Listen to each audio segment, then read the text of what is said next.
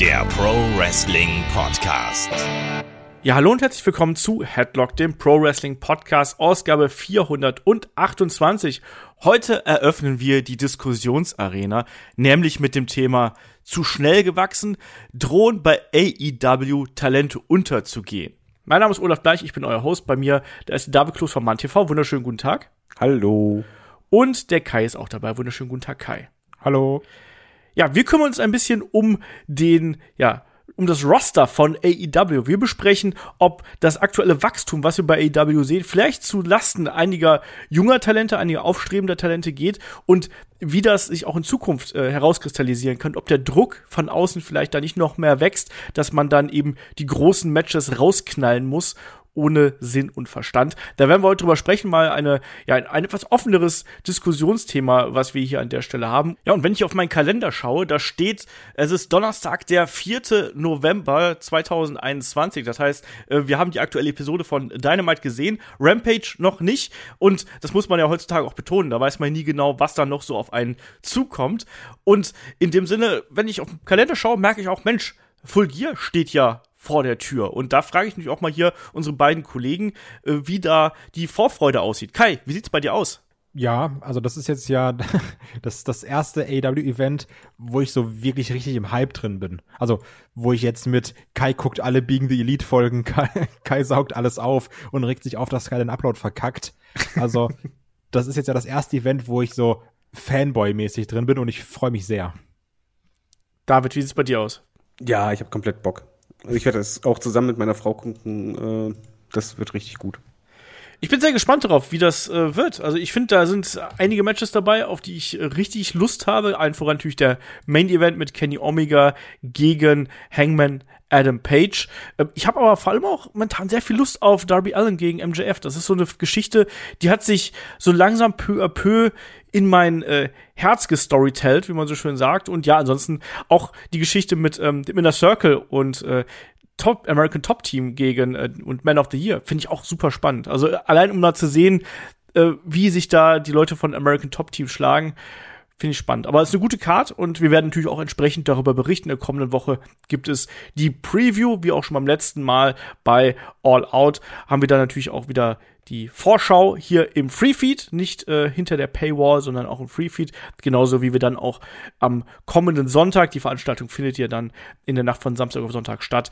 Und wir werden dann am Tag drauf gleich zeitnah die Review hier nachliefern. Also da werde ich auf jeden Fall entsprechend informiert sein. Deswegen eine große AEW-Woche hier bei Headlock. Ja, und an der Stelle nochmal der Hinweis auch, wenn wir schon beim Thema AEW sind. Wir haben natürlich auch eine wunderbare Tipp Runde bei kicktip.de slash headlock AEW. Besucht uns da, macht mit und es gibt auch Preise zu gewinnen. Und ja, danke schon mal an alle, die da bis jetzt mitgemacht haben. Und danke vor allem auch an einige liebe neue Unterstützer, die uns ja auf Patreon, auf Steady mit äh, Jahresmitgliedschaften bedacht haben. Das ist auf der einen Seite der Tobias und dann der Mephistopheles. Also vielleicht ein Faust-Fan oder so, Goethe, weiß es nicht. Auf jeden Fall äh, beide Jahresmitgliedschaften, beide ganz oben mit dabei als Legenden-Supporter. Dankeschön ähm, dafür und Dankeschön, das sagen wir auch nächste Woche in unserem, ja, Supporter-Kanälen auf Patreon und auf Steady. Da gibt's nämlich die Dankeschön Classic Review zum King of the Ring 1993 mit Melody Gray und meiner Wenigkeit, außerdem das Magazin, das Match of the Week. Also ähm, wir haben nächste Woche ein ganz schön vollgepacktes Programm. Ähm, auch an der Stelle nochmal Dankeschön, dass ihr alle dabei seid, uns hört und unterstützt. So, lass mal loslegen hier. Ähm, wir möchten heute darüber sprechen, ob AEW in den vergangenen Jahren zu schnell gewachsen ist, speziell jetzt aber auch in diesem Jahr zu schnell gewachsen ist und ob in diesem Wachstum, durch diesen Aufstieg vielleicht auch einige Talente untergehen könnten. Die Gefahr besteht natürlich, allein weil natürlich auch durch die Einschaltquoten, durch die der zusätzlichen Augen, die auf das Produkt gerichtet sind, da geht man natürlich manchmal gern auf Nummer sicher und eventuell gibt es da vielleicht auch einige Talente, die untergehen könnten. Das war übrigens kein Thema, was auf meinem Mist gewachsen ist, sondern das ist auf Davids Mist gewachsen. Und äh, ich muss natürlich mal fragen, David, ähm, erklär mal, wie der Grundgedanke dahinter gewesen ist, weil das war ja, wie gesagt, deine Idee. Der Grundgedanke ist, dass es sich ein bisschen jetzt für mich anfühlt, als wäre vorher Olli, Olli Wrestling hatte so ja keinen Druck, ein bisschen freie Bahn und man konnte so und sowas aufbauen, alles schon gut. Aber seit den Verpflichtungen von halt äh, Adam, ähm, Adam Cole, äh, Daniel Bryan, beziehungsweise Brian Danielson, nein, nicht Danielson, Gruß an Shaggy. äh, und CM Punk, finde ich, hat sich das gewaltig ja, geändert. Also das, AEW ist es nicht dasselbe AEW wie vom Anfang, sondern ja, AEW erinnert mich gerade auch ein bisschen an die WCW von damals, an, als die NWO debütiert ist. Und zwar, weil das so ein Scheideweg war. Beide haben jetzt diesen großen Bass. Und die Frage ist halt, welche Schlüsse man daraus zieht und wie man dann weitergeht. Ob man denselben Fehler macht wie WCW, weil das ist zum Beispiel gerade ein bisschen so meine Sorge, das ist der Drahtseilakt, wo man sich jetzt beweisen muss. Jetzt muss man wirklich beweisen, dass man es drauf hat und eben jetzt nicht die ganzen Anführungszeichen Allstars bzw. WWE-Stars rüberholt und das eigene, die eigenen Stärken vergisst und es fühlt sich jetzt halt einfach an wie so eine neue Phase, in der man getreten ist. Und in der Phase merkt man auch jetzt, meiner Meinung nach, dass gerade, äh, ich nenne es noch keine Namen, aber gerade so Gesichter, die AEW getragen haben und auch immer eine Attraktion waren, jetzt eigentlich gar nicht mehr das sind. Man muss sich jetzt halt anders beweisen und es ist auch jetzt deutlich schwieriger ins Rampenlicht zu kommen, weil es sind einfach nicht nur neue Wrestler dazugekommen, sondern neue große Namen. Und deswegen ist halt für mich das jetzt eine andere äh, Situation und die Gefahr besteht halt für mich, logischerweise, das heißt nicht, dass es passieren wird, aber die Gefahr besteht, dass darunter jetzt halt Talents auch leiden werden. Und man tritt jetzt ja auch immer häufiger in den Konkurrenzkampf mit WWE. Das muss man ja auch mal hier nochmal betonen. Das hatten wir ja ähm, diverse Male gehabt. Und man hat ja da auch sehr offen mit ja, geöffnetem Visier gekämpft eigentlich. Man hat große Matches ähm, auch in den Weeklies rausgehauen, um auch entsprechend ja einen Bass zu kreieren, wie du schon gesagt hast. Ne? Also Kenny Omega gegen Brian Danielson, das als Match rauszuhauen, war natürlich super geil. Ähm, haben wir auch im Match of the Week besprochen. Aber äh, auch wenn es ein Auftakt natürlich zu einer längeren Fehde gewesen ist, es ist eben trotzdem schon was, was du jetzt schon zum ersten Mal im Free TV gesehen hast. Auch das ist ja eine Geschichte gewesen, die ähm, ja man der WCW später angekreidet hat, dass man eben zu viele große Matches gratis rausgehauen hat. Also prominentes Beispiel Hogan gegen äh, Goldberg damals, Georgia Dome und so, also Riesenspektakel, ähm, auch absolut große Zuschauerquote, die man da gezogen hat, aber wo man auch gedacht hätte im Nachgang, ja, damit hätte man auch ein paar Millionen Dollar mehr verdienen können, hätte man das eben äh, anderweitig äh, untergebracht, nämlich bei einem Pay-per-View. Also ich bin da hier und da kann ich das ein bisschen verstehen und ich bin auch komplett bei dir. Da können wir jetzt ja den äh, armen Kai so ein bisschen ausklammern, weil der Kai ist ja ähm, noch ein AEW-Küken hier quasi in der Runde. Aber ich sehe es auch so, dass man in diesem Jahr mit diesen großen Verpflichtungen, die man getätigt hat, die gelungen sind, was ja auch echt äh, herausragend gewesen ist und was ja auch einen eine Bass kreiert hat. Also da können wir auch hier offen drüber sprechen. Also wir haben das ähm, an euren Reaktionen gemerkt, wir haben es an den Hörerzahlen gemerkt. Diese Zeit, die WWE-Kalender äh, ab SummerSlam dann eben mit All Out, äh, da war unglaublich viel los und wir haben es auch an den Hörerzahlen gemerkt, die sind explodiert. Da war das Interesse plötzlich da und inzwischen ist es wieder ein bisschen abgeflacht und David, das ist doch auch der Punkt. Wir haben gesagt, es hat sich verändert, aber der ganz große Hype, der ist jetzt gerade trotzdem nicht da, obwohl man bei AEW, das muss man natürlich auch sagen, immer noch ein sehr gutes Produkt abliefert. Ja, aber da ist auch ein bisschen die Erwartungsfrage. Also ich erwarte auch gar nicht, dass AEW hier diese riesengroße Mainstream-Attention kriegt, weil das ist sehr schwierig heutzutage. Da brauchst du halt wirklich diese Namen wie ein John Cena, Roman Reigns vielleicht noch oder halt Sorg und so weiter. Das, das sind aber alles WWEler. Das kannst du nicht machen. Du bist als AEW in deiner Bubble und du musst eigentlich ähm, langsam wachsen. Es wird nicht sowas geben wie bei NWO, dass plötzlich der Mainstream komplett drüber schaltet. Du musst halt durch ein gutes Produkt überzeugen, das halt langfristig, dass du halt immer wieder ähm, an, anstatt dass du alles direkt verfeuerst, musst du wirklich äh, hinkriegen, irgendwie eine gute Serie, dass du bei jeder Folge irgendwas dabei hast, dass die Leute am Ball bleiben und je länger die am Ball bleiben, desto höher ist die Wahrscheinlichkeit, dass die halt Freunde dazu kriegen, dass sie auch da einschalten. Und das ist für mich halt gerade dieser, dieser große Scheideweg und, und äh, woran halt auch AEW scheitern kann, muss man halt ehrlich sagen. Egal wie viel Geld sie haben, daran kann man auch scheitern, wenn man halt die Talents oder äh, den Businessplan falsch einsetzt. Ähm, daran kann man aber auch wachsen. Und das ist für mich dann jetzt der Moment, wo AEW beweisen muss, können wir das oder bleiben wir quasi jetzt so, wie wir sind? Ein Punkt, der ähm, die WCW äh, mit der AW von heutzutage unterscheidet, weil dieser Vergleich wird ja oft gebracht, natürlich nicht nur, weil die beiden Promotions quasi äh, Konkurrenten sind, sondern weil sich das auch einfach ganz viele wünschen. Ich lese ja auch immer wieder ähm, von euch hier bei uns auf dem Discord-Server zum Beispiel, da wird darüber diskutiert, sollten die beiden Head-to-Head -head gehen und aktuell ist das ja noch so eher so ein Grabenkampf, den man hier führt. Man sollte dann ab einem gewissen Punkt einfach gegeneinander gehen.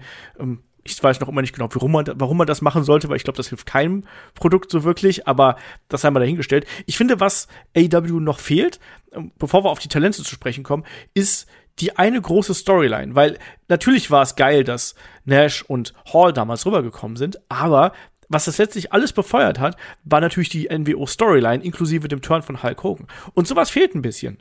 David, ja, du als alter Mann. Ja, aber die Frage ist ja, ähm, rechnest du jetzt schon damit? Also ich, sowas möchte ich auch haben, diese eine große Storyline, aber das muss sich einfach noch entwickeln. Dafür ist LW für mich noch zu jung. Was ich aber eher habe, und da war mal die Frage an, an dich, ob du das auch hast. An Kai ist halt schwierig, der hat war nicht bei der Zeit dabei. Gehen bei dir gerade auch die Alarmglocken an, sobald eine Meldung kommt, ähm, Wrestler XY könnte zu AEW gehen, weil bei mir ist da richtig diese NWO WCW Alarmglocke von wegen oh nein, nur alles kaufen, was geht. Und das, ich habe gerade diesen Moment, wo ich einfach denke, jetzt reicht es und diese Glocke wird halt immer lauter. Ich, ich würde aber gerne einmal reingrätschen, bevor, auch wenn die Frage gerade unaufgerichtet ist. Ich finde, man sieht es jetzt ja schon mittlerweile auch bei uns auf dem Discord, dass dann auch angefangen wird, sich darüber lustig zu machen. So, oh cool, Tony Nies kämpft, ja, ist doch super. Und dass dann auch die ersten Memes oder äh, witzig gemeinten Antworten kamen, als es heißt, äh, die ganzen Wrestler von Ring of Honor sind dann frei zur Verpflichtung. Auch wenn ich ähm, 2.0 gerade bei Being the Elite unfassbar unterhaltsam finde, habe ich mir aber auch am Anfang gedacht, was wollen die denn mit denen? Und das ist ja bei ganz vielen Sachen so. Klar, es ist ja auch wirklich mehr dieser Independent Contractor Gedanke, dass du sagst, okay, du kannst hier wresteln, du kannst aber auch in Japan wresteln oder da oder hier oder dort. Aber trotzdem ist es mittlerweile dieses Gefühl, holt doch vielleicht nicht jeden, weil es so zu den ganzen Memes, die es gibt mit XY ist All Elite, ist jetzt ja bald wirklich gefühlt jeder Wrestler, der man Suplex gezeigt hat und wresteln kann, auf einmal All Elite. Und also selbst bei mir gehen da die Alarmglocken an. Ja, es ist, also man, man, hat diesen Punkt noch nicht überschritten, aber jetzt ist so für mich langsam gut, weil Entschuldigung, Olaf, fürs Reingritschen. Weil ich möchte gern, dass Verpflichtungen, das ist bislang nämlich das, was ich gut finde, oder was ich persönlich rein interpretiere, dass die Sinn ergeben. Dass man sagt, okay, ich verpflichte jemanden für XY. Was halt nicht passieren darf, ist halt, dass du immer weiter verpflichtest, aber halt nicht warum, sondern einfach nur, damit wir den haben. Darf ich mal ein bisschen äh, ketzerisch hier eine Frage in den Raum stellen? Weil sind nicht letztlich die Neuverpflichtungen das, was ähm, vor allem den Bass ausgelöst hat. Also es ist, ist ja nicht das, das Wrestling, sondern oder die Storylines, sondern es sind doch im Endeffekt sind es doch vor allem neben den guten Ratings, die natürlich auch durch ne, anderes Produkt und andere Zielgruppe und so weiter und so fort befeuert worden sind. Aber es ist doch eigentlich ähm, sind es doch die Neuverpflichtungen selber, die hier dafür gesorgt haben, dass dieser Bass kreiert worden ja, ist. Ja, also auf, auf jeden Fall natürlich. Aber da es ist halt ein Unterschied, ob du jetzt sagst, du verpflichtest Punk, du verpflichtest Adam Cole, du verpflichtest vielleicht einen Fiend, also einen Bray Wyatt oder äh, Windham, whatever. Windham Rotunda. Du ver verpflichtest vielleicht einen Kevin Owens, so rein hypothetisch, oder du verpflichtest, ich übertreibe es natürlich, jedes Fallobst. Da, da muss man kurz Kontra gegen Kai halten. Und zwar genau, Kontra. Ja, das genau, das ist nämlich das, was ich gerade problematisch finde, dass du halt so viele große Namen holst, weil die haben einfach direkt mal die Uppercard und ja, auch Main, Main ja für sich geblockt, so gesehen. Du, du, du wirst dich halt aufregen, wenn halt ein Fiend reinkommt, dann ist er irgendwie bei Dark nur zu sehen. Nein, warte, warte, warte, warte, warte, warte, ganz kurz. Aber das, das war jetzt nur die Antwort auf Olafs Frage, weil, also, das sind ja die Signings, das ist ja ein Fakt, dass das die Signings sind, die den Hype ausgelöst haben. Ja, Und natürlich. Also das, die, also dass du auch damit weiter einen Hype machst. Deswegen sage ich ja, wenn du einen Bray Wyatt holst, das ist, das sorgt noch mal für mehr Hype. Wenn, wenn keine Ahnung, sag ich jetzt mal Kevin Owens auftaucht, das sorgt noch mal für mehr Hype. Aber so, auch wenn es schön und gut ist, aber jetzt ein Bobby Fish, da machen jetzt nicht 100 Leute auf einmal ein Salto wenn er da ist. Achso, nein, das nicht. Also äh, bei dem Bass auf jeden Fall, äh, die Verpflichtungen haben den Bass erzeugt, aber AEW ist mehr als Verpflichtungen das klingt ja jetzt ein bisschen romantisch, aber das ist halt einfach so. AEW hat halt ein Konzept, was mir persönlich sehr gefällt. und auch ein Roster-Mix, der mir sehr gefällt. Und was diese Debüts sind natürlich super. Äh, die zeigen einfach für mich vor allen Dingen die Wertigkeit, die halt AEW erreicht hat, wenn man halt solche Namen verpflichten kann. Aber das ist noch nicht so im Übrigen. Ich, das ist ja eine reine äh, hypothetische Diskussion für die, die, Zukunft. Man hat es noch nicht der Fall. Also ich habe nicht so, dass ich sage, das ist jetzt gerade so, sondern einfach, ich möchte nicht, dass passiert das, Punkt, Punkt, Punkt. Und das ist zum Beispiel, dass die ganzen WWE-Guys äh, eigentlich in der Titelregion sind. Und den, den, das blocken, weil man hat einfach viel zu ein schön diverses Roster, wo eigentlich alles möglich ist. Die Verpflichtungen bislang alles okay, sind ein gutes Zubrot, das ist, das macht diesen Mix noch besser. Aber jetzt ist halt für mich genug und jetzt sollte man für mich persönlich sich auf dieses Roster konzentrieren und auch wirklich, ja, da, daran weiterarbeiten, was man sich aufgebaut hat und halt eben nicht das vernachlässigen, weil man halt diesen Bass nur sieht. Ja. Ähm, ich wollte da natürlich auch nur äh, des Teufels Berater hier spielen. Du hast natürlich vollkommen recht. AW ist mehr als nur seine Verpflichtung. Ne? Das wird natürlich gerne mal irgendwie behauptet, aber das ist de facto nicht so, weil da steckt eben auch noch äh, eine ganze Portion Substanz hinter. Man merkt ja auch, dass da eine Mischung da ist und dass auch längst nicht jedes WWE-Talent geholt wird. Gut, Tony Nies, da kann man sich jetzt drüber streiten, ob man den unbedingt bräuchte zum Beispiel. Ähm, zugleich es heißt jetzt ja, dass die Verträge von äh, Johnny Gargano und Kyle O'Reilly auslaufen würden. Zum Beispiel, wenn man jetzt Kyle O'Reilly bekommen würde, dann würde vielleicht die Verpflichtung von Bobby Fish auch ein bisschen mehr Sinn machen. Ey, Weiß nicht. Nee, das, also, ja, natürlich. Ich, wurde auch darüber im Discord diskutiert. Aber, also, warum soll man denn jetzt, das ist ja das, was ich vor ein paar Ausgaben noch so aus Gag gesagt habe, aber wir machen jetzt das Sticker-Album voll und machen jetzt unsere eigene Undisputed Era mit Koks und Nutten, wie es äh, Bender schon gesagt hat. Also, ich, ich brauche das nicht. Ich, also, ich möchte dann auch den, den, ähm, den The Elite Adam Cole, ich möchte dann auch den Adam Cole haben, der dann höchstwahrscheinlich gegen Kenny Omega turnt, der ihn da rausschmeißt, ja. die Young Bucks, die so dazwischen stehen. Ich möchte jetzt nicht Undisputed Era 2.0. Musst du ja auch gar nicht. Ich will Red Dragon haben. Ich will Red Dragon gegen, ja, die Lucha Bros zum Beispiel haben. Oder Red Dragon gegen, ich weiß nicht, von mir aus gegen äh, die Man of the Year oder gegen äh, FTR oder sonst irgendwas. Da habe ich halt Bock drauf. Also ich weiß aber, was Kai meint. Ich weiß auch, was er meint. Weil äh, ist, genau dasselbe habe ich gerade auf. Äh, auch diese Diskussion kommt bei mir gerade auf oder die Alarmglocken nur, weil ich gerade zufrieden bin mit dem, was man hat, bin ich gerade super zufrieden und ich möchte jetzt auch gar nicht, ich brauche jetzt nicht mehr, um zufriedener zu sein, sondern ich denke nur, jetzt ist alles gut und jetzt macht was draus. Jetzt möchte ich wissen, wie es weitergeht. Und zwar bei denen. Ich möchte denjenigen äh, sehen, wie der aufgebaut wird. Ich möchte sehen, wie es bei Malachi Black weitergeht. Ich möchte sehen, äh, wie es, äh, wenn man es hinkriegt, dass man es hier im Punk interessant äh, bookt. Ich möchte sehen, wie es bei äh, Brian Danielson weitergeht ich möchte es einfach bei den Leuten jetzt sehen und ich brauche jetzt nicht noch weitere. Weil ich bin zufrieden. Ich habe da noch zum Beispiel die Angst, dass wenn du jetzt Red Dragon holst oder reunitest, dass dann wieder so ein Tag-Team wie zum Beispiel ähm, Jungle Boy Luchasaurus dann vielleicht doch wieder ein Stück nach hinten rücken, obwohl sie jetzt ja gerade irgendwie ganz gut präsentiert werden. Also da so ein bisschen die Angst, weil das, das war ja auch eine Sache, werden wir gleich, glaube ich, nochmal drüber sprechen, die man ja auch bei Adam Page hatte, wo es hieß, mh, hm, ja, Adam Page, aber jetzt ist doch eigentlich schon die Fehde für Kenny Omega mit Daniel Bryan geschrieben. Also, dass dann gewisse Leute in den Hintergrund rücken, also was, was jetzt ja schon teilweise passiert, wenn man ehrlich ist. Und ich habe halt nur Angst, dass wenn du dann zum Beispiel einen O'Reilly holst, dass dann nochmal andere Tech-Teams sich hinten anstellen müssen. Also und davon haben wir jede Menge. Also wer zum Beispiel meiner Meinung nach nicht genug Standing bei den Tag Teams bekommt, sind Santana und Ortiz. Also ne, die sind zwar da, aber eigentlich müssen die viel prominentere Rolle einnehmen, weil die einfach so verdammt gut sind und sich auch so geil entwickelt haben in den letzten Jahren. Ähm, das sind auch zwei, die, die mir da einfallen würden. Äh, und äh, genau der Punkt ist es ja. Entschuldigung, ja. weil äh, du sagst es ja richtig, das ist so ein Team, das ist jetzt gerade nicht im Fokus und ich finde, das ist beim Roster eigentlich so interessant. Du hast halt viele Wrestler, die sind jetzt gerade nicht im Fokus, wo du aber innerlich denkst, ja, die gehören aber auch in den Fokus rein. Und dann weiß ich ja, irgendwann kommen die in den Fokus, andere rücken zurück. Und momentan hat man so einen Ausgleich, dass es eigentlich überall möglich ist. In jedem Bereich kannst du jemanden hochschieben, jemand weiter runterschieben. Du hast ja, halt nur genau. eine Reserve. Also, das ist ja das, was wir gesagt haben. Bislang funktioniert dieses Talent-Jonglieren noch relativ gut. Nur ja. je mehr du holst, umso, umso schwieriger wird's. Und ich glaube, es ist schon jetzt nicht einfach.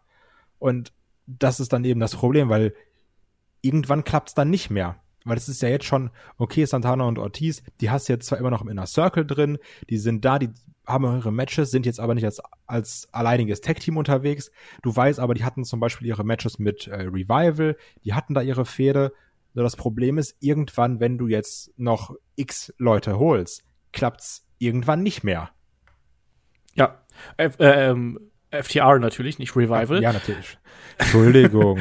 Und natürlich, also wenn ich an, an äh, Santana und Ortiz denke, natürlich die Fehde gegen äh, Best Friends mit dem geilen äh, Streetfight, den wir da gesehen haben, ähm, muss man hier auch nochmal erwähnt haben. Aber ja, ähm, wir haben das häufiger, dass das Talent eben hier in die zweite Reihe dann wieder zurückgeschoben wird, kurz präsentiert wird, dann wieder zurückgebracht wird. Das ist so ein Punkt, der auf jeden Fall bei AEW natürlich hervorsticht. Ähm, ich will auch nochmal diesen Punkt mit den Main-Event-Playern hier ganz kurz ähm, ansprechen, weil das ist auch eine, natürlich eine Geschichte, die, die spannend ist. Wir haben jetzt wirklich innerhalb kürzester Zeit natürlich mit ähm, Adam Cole, Daniel Bryan, Bryan, Brian Danielson und ähm, CM Punk, drei Namen. Klar, die müssen sich erstmal noch hocharbeiten in dem Sinne, aber irgendwann werden die auch einfach dann oben angekommen sein und werden da entsprechend ähm, die großen ähm, Main-Event-Fäden auch bekommen. Also da wird es nicht ewig sein, dass äh, Adam Cole sich hier mit Christian Cage und dem Jurassic Express rumschlägt, sondern irgendwann wird es da auch in eine andere Richtung gehen. Genauso bei CM Punk. Also wer jetzt glaubt, dass, dass Eddie Kingston hier das Ende der Leiter ist, das ist auch Blödsinn. Ne? Und Daniel Bryan, Bryan Danielson, ist ja auf dem Weg ganz nach oben. Ähm, da ist ja quasi das eigentlich schon vorprogrammiert, dass er in diese entsprechende Richtung gehen wird und da ähm, in Richtung Main-Title ähm, gehen Aber, wird. was, Aber- was da jetzt wieder das Problem ist, hm, ich weiß nicht warum, ich, und ich habe diesen Weg natürlich nicht so mitgenommen wie David, der da ja schon drüber geschwärmt hat. Ähm, ich mag einen Adam Page. Ich finde den irgendwie geil. Ich finde, der hat was. So. Ja. Und ich würde es auch geil finden, wenn der Champion wird. So, ich, außerdem, ich mag einfach dieses Cowboy-Shit, ne? Ich finde dieses Cowboy-Gimmick einfach auch geil. da bin ich Fan. Das Problem ist aber trotzdem, dass ich mir, also jetzt komplett wertfrei trotzdem denke, Adam Page wäre geil, wenn er gewinnt, aber eigentlich will ich um den Belt Brian gegen Omega sehen. Ja. Dabei spricht ja nichts dagegen, das irgendwann zu sehen. Äh, ich sehe das ein bisschen so bei AEW. Es gibt so viele Dream-Matches, die ich habe, die muss ich aber jetzt nicht alle so schnell sehen. Die, Ja, aber es weiß, baut ich, sich ja dadurch auf, dass er vielleicht das Turnier gewinnt. Ja, vielleicht. Vielleicht aber auch ein anderer. Man weiß es noch nicht. Ja, es deutet darauf hin, aber ich bin mir da echt noch nicht so sicher. Und bei Adam Page, ähm, sowas möchte ich halt öfters erleben, dass ich halt als Zuschauer belohnt werde, dass ich, wie bei einer guten Serie, eigentlich einen Nebencharakter, der dir immer mehr ans Herz wächst, der dann immer größer wird. Und hier hast du halt diesen Weg mitverfolgt. Und Adam Page war für mich keiner, der das sofort gezündet hat. Im Gegenteil. Aber dies, diesen Weg zu begleiten, das macht dann so viel Spaß, um dann halt diese Titel am besten zu sehen bei ihm und dann eine Regentschaft und dann halt irgendwas Fieses. da, kann doch viel passieren und äh, ich, mag, äh, also was halt die größte Sorge ist, ist aber gleichzeitig die größte Stärke, dieses immer wieder ähm, Wester haben, die eigentlich theoretisch da reingehören könnten, die also ins Titelgeschehen mit einer Feder eingreifen können, was sich aber trotzdem organisch anfühlt und nicht so aufgesetzt von den Übergangsgegner, sondern nee, du kannst selbst einen MJF hochballern. Dann sagst du, ja, es ist ein legitimer äh, Titelgegner, oder? Du kannst einen Daniel Bryan reinballern. Jo, klar, warum nicht? Du kannst selbst einen Adam, äh, Adam Cole schnell da reinballern. Selbst das würde gehen. Und das mag ich. Das ist die Stärke für AEW. Und man hat halt einfach so viele Wrestler, gerade, wie soll man sagen, es gibt für mich bei AEW keine richtige, keinen richtigen Main Event und Midcard, sondern für mich ist halt die Hälfte des Midcard-Bereiches eigentlich auch potenziell Main Event. Aber trotzdem ist natürlich die Riege der Main Eventer, die ist jetzt schon entsprechend groß geworden, David. Das musst du ja auch sagen. Du hast ja gerade Genau, selber das ist ja das angesprochen. Gute. Genau, aber du hast ja auch selber angesprochen, dass du dadurch und vielleicht auch in Verbindung mit diesem Wachstum von AEW die Befürchtung hast, dass dadurch vielleicht auch Leute wie ein, wir wissen nicht genau, wenn Adam Page Champion wird, wie wird er denn überhaupt ankommen? Also Babyface Champions haben es eh immer ein bisschen schwieriger. Ähm, wenn wir schauen, auch bei AEW, wir haben bis jetzt drei Champions gehabt. Der eine war Chris Jericho natürlich. Der erste hat natürlich da auch Hangman Adam Page damals besiegt, der überhaupt nicht angekommen ist, wissen wir. Den Weg hat David gerade angesprochen. Danach war es John Moxley, der damals ja quasi der, der, der heißeste Free Agent gewesen ist, als er ähm, rübergekommen ist. Und das war ja ein großer Knall, ähm, als er den Titel geholt hat. Auch nicht auch kein klassisches Babyface in dem Sinne. Und dann eben Kenny Omega, der im Zuge des Titelgewinns eben auch zum Heel geturnt ist.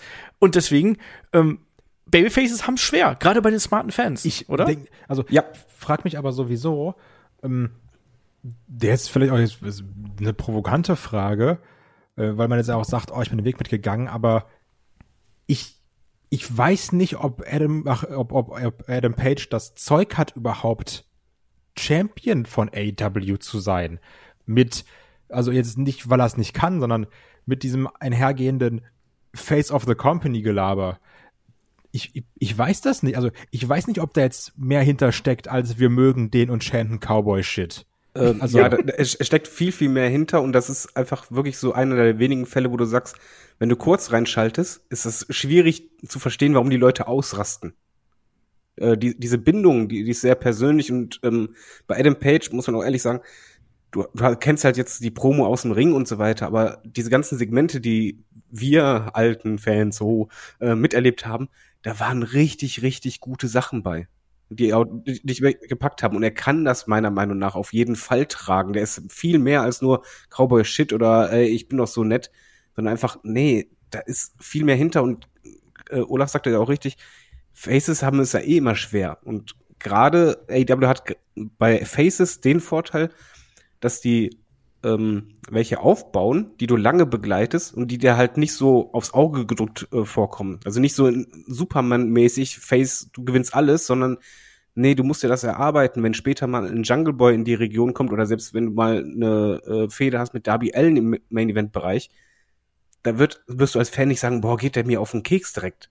Ja, aber also ich weiß halt nicht, ob die Fans dann dauerhaft hinter dem stehen oder ob die sagen, wir haben diesen einen coolen Moment und freuen uns dann und dann verfliegt schnell. Also mich würde auch mal Olafs Meinung dazu interessieren. Das, das, ist ja genau das, was ich eigentlich meinte. Ich meinte genau das. Ne? Ähm, man hat dann diesen Feel-Good-Moment, um David zu zitieren, oder den Good-Feel-Moment. Um David ähm, zu zitieren. genau. Nichts Englisch. ich nicht spreche, man sprach. das ist völlig unmöglich. Genau. Ähm, nein, das ist ja genau die Angst. Und deswegen, ich wollte ja so ein bisschen so, so ein Konstrukt aufbauen. Nämlich, wir tun jetzt mal so, ähm, Adam Page wird Champion, alle so, yeah, voll gut. Und dann merkt man aber so, irgendwie geht der in der Rolle nicht auf die Fäde, zündet nicht. Und irgendwann dann lässt man ihn den Titel wieder verlieren. Und vielleicht auch die Quoten sinken dadurch, weil eben Champion wird nicht so gut angenommen. Ja, aber genau, also das ist jetzt meine Frage. Und du tänzt da gerade drum herum. Wie, was ist denn deine Meinung dazu? Denkst du, der kann das? Denkst du, der ist Face of the Company? Oder denkst du dir, ja, vielleicht sinken dann wirklich eher die Quoten und die Leute haben dann ja, vielleicht hat der harte Kern Bock und sagt, oh, geil, geil, geil, wie David jetzt das sagt. Aber was, ähm, was denkt Olaf, wie sie nackten Zahlen Moment, Moment, ich muss kurz was vorwegnehmen. Äh, bei Adam Page sehe ich nicht von wegen Face of the Company und so einen dominanten, so ein dominantes Gesicht wie ein Roman Waynes bei WWE, sondern äh, Adam Page ist so ein Zwischending. Ja, ich, aber der ich, ich sehe einfach bei, bei AEW bei den Champions keinen von wegen, du bist das absolute einzige Gesicht der Company, sondern du bist halt ein Teil davon.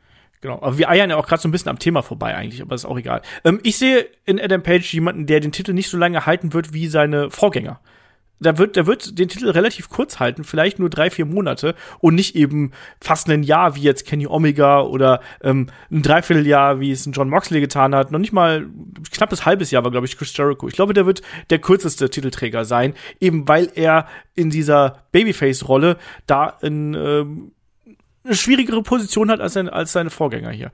Aber was ich ja gerade aufbauen wollte, wo ich jetzt zweimal unterbrochen worden bin schon, ähm, war ja die Geschichte, glaubt ihr, dass man, angenommen, der Adam Page Title Run scheitert, Glaubt ihr, dass man dann sagen wird, nee, wir gehen wieder zurück zu den großen Namen? Wir haben doch hier einen Daniel Bryan, Bryan Danielson.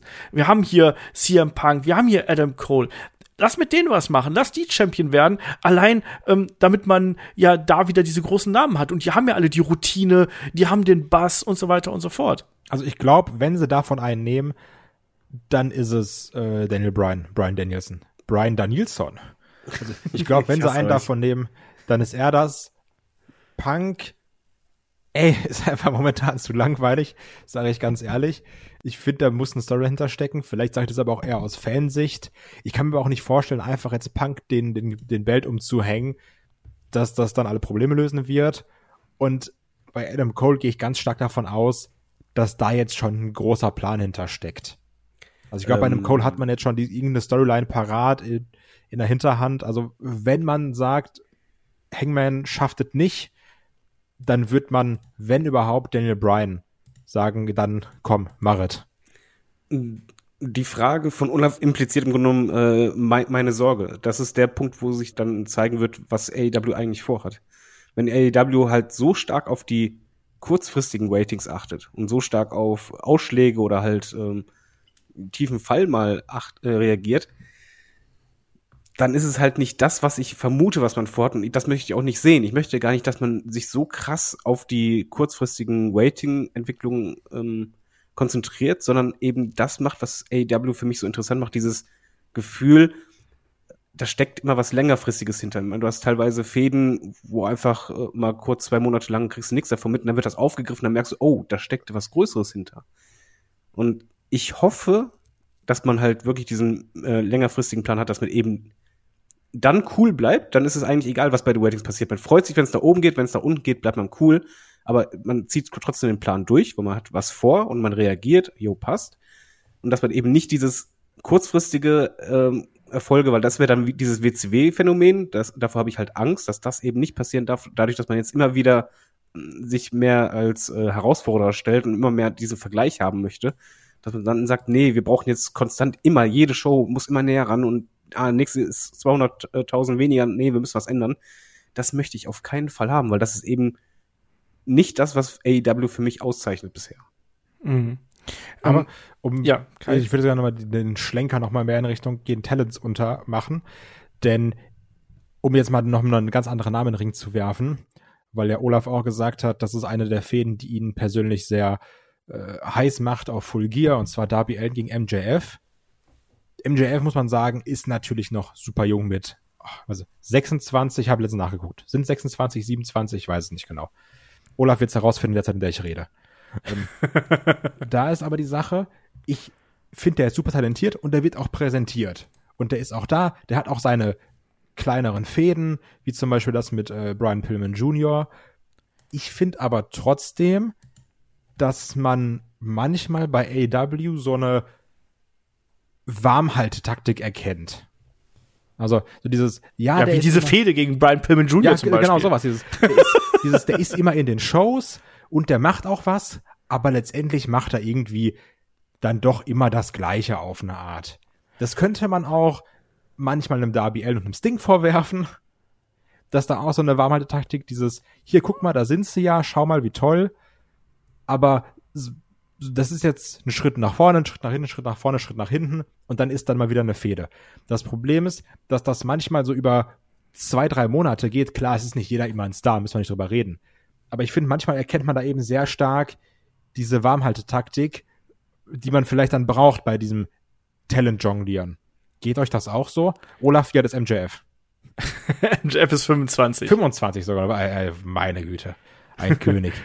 Ja. Genau. Ähm, MJF finde ich, äh, da hat man ja auch den Ball so ein bisschen fallen lassen, nämlich ähm, im Ausklang der Fehde zwischen äh, Inner Circle und Pinnacle. Ich glaube, das hätte man wesentlich, wesentlich besser machen können, nämlich indem man ihm auch am Ende den Sieg über Chris Jericho gegeben hätte. Ich glaube, man hätte ihn schon längst als Main Event Player etablieren können. Die Sache mit Brian Pillman Jr. ist letztlich nur eine Wiedergutmachung gewesen, dass man so, ja, das Gefühl hat, so ja, der steht ja schon da drüber, ne, so nach dieser gescheiterten ähm, Geschichte mit Chris Jericho. Deswegen, also das, das sehe ich da eher so. Und davor die Storyline mit, mit Chris Jericho, wo er da gewachsen ist, da waren wir ja auch alle Feuer und Flamme für. Also äh, ja, aber ich bin auch dabei, also da hat man auch ähm, äh, Fehler gemacht. Aber klar, es geht immer ein bisschen hin und her. Ähm, auch ähm, MJF, ähm, der ist ja einfach durch sein Charisma auch immer sehr präsent und er hat auch immer wieder größere Titelfäden ja auch bekommen, auch gegen John Moxley zum Beispiel, gegen Cody, die ganze Geschichte. Also ja, man hat ihn auch immer mal wieder so ein bisschen abkühlen lassen und dann wieder ein bisschen heißer werden lassen. Das ist richtig. Wir haben das, finde ich, deutlich mehr bei Jungle Boy gesehen, den man immer mal wieder so ins ähm, kalte Wasser geworfen hat, dann die großen Matches gegeben hat. Da hat er sich bewährt, die Leute haben darauf reagiert und jetzt hat man langsam das Gefühl, dass man ihn regelmäßiger quasi weiter oben einsetzen kann. So ist zumindest mein Eindruck. Ähm, genauso auch Leute wie den Sammy Guevara, dem hat man jetzt, nachdem der eben sich toll entwickelt hat, den TNT Championship gegeben und entsprechend hat er sein Standing in der Show. Das passt schon. Und wir haben ja diese, diese vier Säulen, wie sie von äh, AEW ja selber so ähm, genannt werden. Der letzte ist ja dann auch Darby Allen, der dann eben an der Seite von Sting jetzt eben die große Rolle bekommen hat ähm, und da auch ja dran, dran gewachsen ist. Aber mit keinem von denen hat man bis jetzt wirklich diesen endgültigen Sprung nach oben geschafft. Das finde ich, halt so merkwürdig. Ich hätte eigentlich gedacht, dass man mit MJF das macht. Ähm, aber man hat ihn noch da zurückgehalten. Ähm, sondern man probiert die immer erstmal nur aus. Und das finde ich eigentlich das, äh, das Interessante an der Sache, dass letztlich nur Adam Page, der ja auch noch schweinejung ist, ähm, dass man letztlich nur den jetzt wirklich da in diese Region gepusht hat, während eigentlich auch ein MJF in meinen Augen äh, so weit gewesen wäre. Ähm, weiß nicht. David, wie siehst du hier die Geschichte mit diesen Säulen von AEW? Ich finde das super.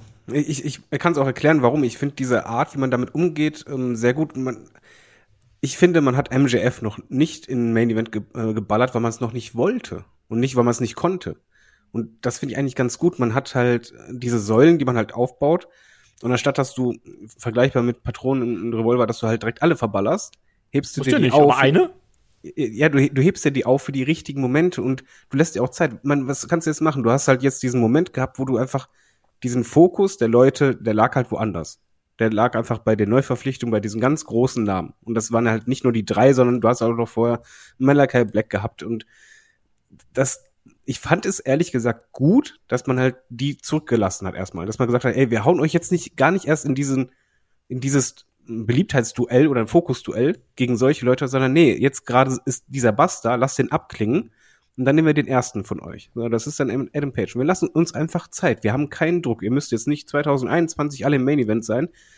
Äh, man hat Sammy Midcard-Titel gegeben. Jo, weiterer kleiner Peak. Und ich mag generell, oder ich, ich vergleiche, ich sag mal jetzt einfach mal, was meine Frau sagte. Sie schaut nicht sehr lange.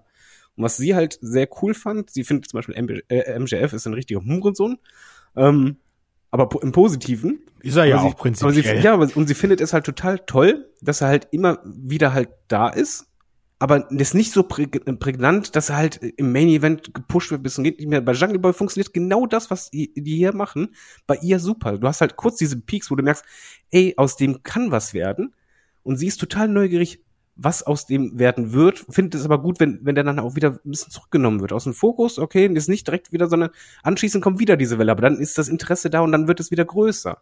Und das bei Sammy halt genauso. Ich sehe es halt einfach bei ihr sehr gut als Zuschauerin, die ja noch nicht lang, lang dabei ist, wie krass dadurch nach und nach eine Bindung entsteht. Und ich mag dieses langsame, wellenartige sehr gut. Vor allen Dingen muss man bedenken, wo waren diese vier Säulen ganz am Anfang? Und wo sind die jetzt? Sie sind halt alle ein Level höher als vorher, aber langsam. Aber nicht direkt zwei, drei Level höher, sondern jetzt der nächste Level. Ja, dann haben wir nächstes Jahr dann den weiteren Level von dem nächsten Wrestlern. Und ich mag das ehrlich gesagt sehr. Das ist das, wo ich mir, wo ich hoffe, dass es weiterhin so bleibt, dass man halt eben nicht alles rein da, alle Dream Matches, die wir wollen oder alles, was die Fans wollen. Nein, nein, langsam. Und dafür ist es umso schöner, wenn die dann im Fokus sind. Ja, also bei MJF gehe ich da nicht mit dir konform. Also MJF finde ich, den hätte man äh, schon locker, also diesen Sieg gegen Jericho, den hätte es gebraucht. Und da, da bleibe ich auch Ja, dabei. nein, da- das wäre das wär gut gewesen, das hätte ich anders gebuckt, aber äh, das Standing von MJF ist halt trotzdem, er ist halt einer der Stars. ja, das, das, hat man halt zumindest schon mal geschafft und was man halt mit Brian Pillman äh, Junior, äh, die, diese kleine Mini-Fehde, die war weniger für MJF da, die war eigentlich primär da. Hey, wir haben einen Jungen, ge geben wir dem mal kurz den Fokus und dann ist er wieder raus. Aber jetzt war, war er mal kurz im Fokus. Ich mag dieses Prinzip, dieses kurzes ja, Testens oder mal kurz ins Haifischbecken werfen. Das müssen wir beim Fußball, ein Eigengewächs, lässt mal ein paar Minuten spielen, beim nächsten Mal plötzlich ist er in der Startelf, kommt zur Halbzeit raus. Oh, aber dann ein paar Spiele wieder nicht mehr. So das sehen wir halt- ja zum Beispiel auch ganz aktuell bei Dante Martin, finde ich als auch ein Punkt. Genau, und bei ihm funktioniert es halt auch. Ich merke, äh, Sa- Sarah freut sich toll auf Dante. Wo ich einfach denke, so, what the fuck? Es, es, es funktioniert einfach. Weil du halt dieses langsame, ja, es kommt rein, dann mal eben nicht. Und du hast halt den Vorteil auch dadurch, du hast nicht diesen Druck, dass die alle in jeder Show unbedingt sein müssen. Die können. Und äh, AW bookt ja generell so, dass meistens die Dynamites-Folgen äh, sind eigentlich zwei Stück, sind ein, eingebuckt. Du hast in der einen Woche die und die und in der nächsten Woche sind, ist die Hälfte davon nicht da, die kommen aber über, über die nächste Woche wieder. Dass du immer diese Fluktua Fluktuationen drin hast. Das stimmt. Aber man hat natürlich auch schon in der Vergangenheit ähm, Talents so ein bisschen aus dem Kreuzfeuer genommen. Also Private Party, finde ich, ist zum Beispiel am Anfang noch extrem prominent dargestellt. Inzwischen natürlich bei der ähm, Hardy, Hardy Party da, die Hardy Family. Äh, Ich werfe mal einen anderen Namen ein. Ein, äh, also zwei Stück. Ein Cody Rhodes und Chris Jericho. Das waren die Attraktionen schlechthin anfangs. Ein Jericho Ja. kommt immer noch super an, aber er, er ist halt gefühlt nicht mehr diese große Attraktion. Und ein Cody Rhodes, da hat man jetzt sogar die Buhrufe gehabt, wo man halt echt gut drauf reagiert. Aber muss man halt bedenken, dass, was sich da geändert hat, diese beiden, die haben das eigentlich getragen anfangs. Ja. Aber ich finde auch, dass Chris Jericho in den Diskussionen mit äh, Dan Lampert hier da super funktioniert. Und ich finde auch, dass ein Chris Jericho gerade aufgrund seiner inzwischen doch etwas älteren Jahre und den Einschränkungen, die damit einhergehen, ich finde auch, dass der da einfach äh, langsam äh, in die zweite Reihe treten sollte und dann eher in so Special Attraction Matches mit dabei sein Das Schöne sollte. ist ja auch, äh, ganz kurz, da- dass ja auch Jericho es dann entsprechend schafft, Augen auf diese Fäden zu ziehen, ne? Ja. Also, weil American Top Team oder Man of the Year, das ist jetzt ja nicht so das Größte von der Welt. Aber dadurch, dass ein Jericho auch verdammt unterhaltsam ist, auch ein Adam Lambert macht das echt gut, meiner Meinung nach. Ja, der finde, ist so man- übelst gut, ne? Kann man richtig schön hassen. Ich habe da sehr viel Spaß mit. Ähm, da, dafür ist ein Jericho auch perfekt, finde ich. Dan Lambert. Ich, ich habe auch, Genau, ich hab auch Dan jetzt nicht Lambert. die, die, wie die eingesetzt werden, kritisiert, sondern nur darauf hingewiesen, einfach wie krass der Fokus weggerutscht ist von denen. das Das muss man halt einfach sagen, die, die fühlen halt sich anders an. Jericho hat eine super Rolle gefunden. Ich finde zum Beispiel auch, ich gebe offen zu, die Cody Malachi Story, Story beziehungsweise die Cody äh, Entwicklungsstory ist eine der Stories gewesen, die mich zuletzt am meisten gepackt haben, wo ich echt einfach dabei war. Ey, wurde Ähm, gefühlt in zwei Wochen erzählt mit drei dummen Videos, ne? ja, aber ich, ich finde das halt gut. Wie gesagt, es ist ja subjektiv, aber äh, sowohl Sarah als auch ich, wir saßen da und wir fanden das einfach richtig spannend, wie es weitergeht, was irgendwann zu einem Heel-Turn kommt, weil er hat ja gesagt, er wird niemals Heel-Turn. Ähm, man man findet ja da die Lösung, aber du merkst trotzdem, dass halt der, der Fokus, der rutscht halt jetzt gerade einfach woanders hin. Und das sind halt primär, muss man einfach ehrlich sagen, diese Neuverpflichtungen, wo jetzt dieser Bass, eigentlich muss der ein bisschen ausklingen, damit man wieder nachschieben kann. Und ich habe Ja. halt ein bisschen die Sorge, man darf halt nicht auf diesen Bass gehen. Ja, wie Aktuell sehe ich, aktuell sehe ich zum Beispiel auch Leute wie äh, Team Taz so ein bisschen in der zweiten Reihe. Auch die haben mal prominenter darges dargestellt. Also Stimmt. klar, Ricky Starks FTW-Belt, äh, nice to have. Ähm, ehemals äh, Team Taz, Brian Cage, ähm, auch erstmal so ein bisschen außen vor. Ja, die haben da schon paar- ist. Genau unzufrieden. Ähm, auch jemand wie Lance Archer, der hat auch mal eine größere Rolle gespielt. Da sind schon einige Namen dabei, die ja mal wieder reingeworfen werden. Auch ein Powerhouse Hobbs zum Beispiel. Ich glaube, mit dem hat man noch was vor, aber weiß man eben noch nicht. Aber wir haben so ein paar Namen, die so ein bisschen Auch ein, nach ähm, hinten gerückt sind. Auch ein Orange Cassidy ist jetzt ja, also klar, der Ja. hat, er hat jetzt zwar seine Fehler mit Matt Hardy, aber also der kommt ja auch gut an und der kam ja auch noch mal eine Zeit viel, viel krasser an. Also, und letztendlich, dann kämpft er hier so ein bisschen bei Dark und ja, also das, Hallo, Halbfinale hier im Eliminator Terminal. ja, natürlich, aber du weißt, was ich meine. Ja. Also, das ist ja dann auch auf einmal, gefühlt war er mal größer. Ja. Ja, aber das ist halt, ist das nicht normal beim Roster? Also es ist, natürlich ist es so wie, richtig, wie du sagst, auch Matt Hardy zum Beispiel hat, hat man einen Fokus dann weniger, Lance Archer auch. Ähm, Also ich, ich glaube letztendlich, irgendwo ist es halt dieser Mittelweg. Also ich glaube, David sieht da alles sehr, sehr positiv und ist so. Nein, ja, nein, nein, nein, nein, nein, nein, warte, ja, warte ganz kurz.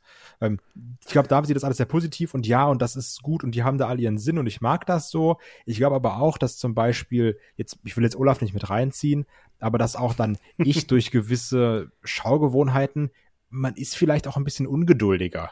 Also, weil letztendlich auch Thema MJF, wie wir gelernt haben, der Mann ist 25.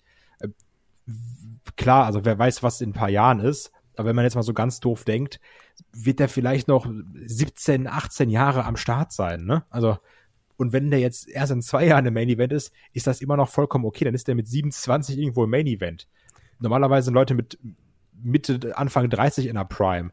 Also, vielleicht bin ich da auch ein bisschen ungeduldiger aufgrund WWE-Booking. Kann natürlich auch sein. ich, ich wollte gerade eben das sagen, also ich, ich sehe nicht alles positiv, es ist nur halt die größte Nee. Stärke für mich persönlich für den AEW. Es ist genau diese eine Sache, wenn mich einer fragt, was magst du da am meisten, ist einfach, dass nicht immer dieselben im Main-Event-Bereich sind, nicht immer dieselben im Mid-Card, sondern dass die ganze Zeit immer so eine so, so ein Wechsel ist. Dass halt Leute, die ganz oben sind, kommen nach unten, aber du weißt ganz genau, okay, die kommen halt auch wieder hoch. Oder welche, die Midcard sind, dann schwanken die mal weiter nach unten, weiter nach oben. Dass, dass es diese Bewegung ist, weil eben, wie du halt sagst, WWE-Booking, das, was ich am meisten bei WWE nicht mag, ist halt einfach immer, dass dieselben, im Grunde genommen, du hast wie bei der Damenregion, hast halt deine vier Spezies, die sind eigentlich für dich der Main Event, der Rest ist nicht dabei. Bei den Männern hast du so deine Spezies, das ist der Main Event, der Rest ist nicht dabei. Und genau das will ich ja nicht, oder beziehungsweise das ist deshalb ein Grund, weshalb ich AEW so gerne gucke. Aber da muss man halt einfach genau das, was du sagst, wenn du halt ungeduldig bist, funktioniert das nicht. Du musst halt wirklich das entspannt sehen, von ja, ich möchte lang, ich möchte gar keinen Druck machen, wer es da reinkommt, sondern ich möchte sehen, was passiert. Und das ist eben auch, weshalb ich dieses Thema angeworfen habe. Ich möchte nicht, dass man diesen Pfad verlässt. Dass man dieses langsam mal hoch und dann wieder, nee, wieder runter, wieder runter, dann wieder hoch und dann wieder runter.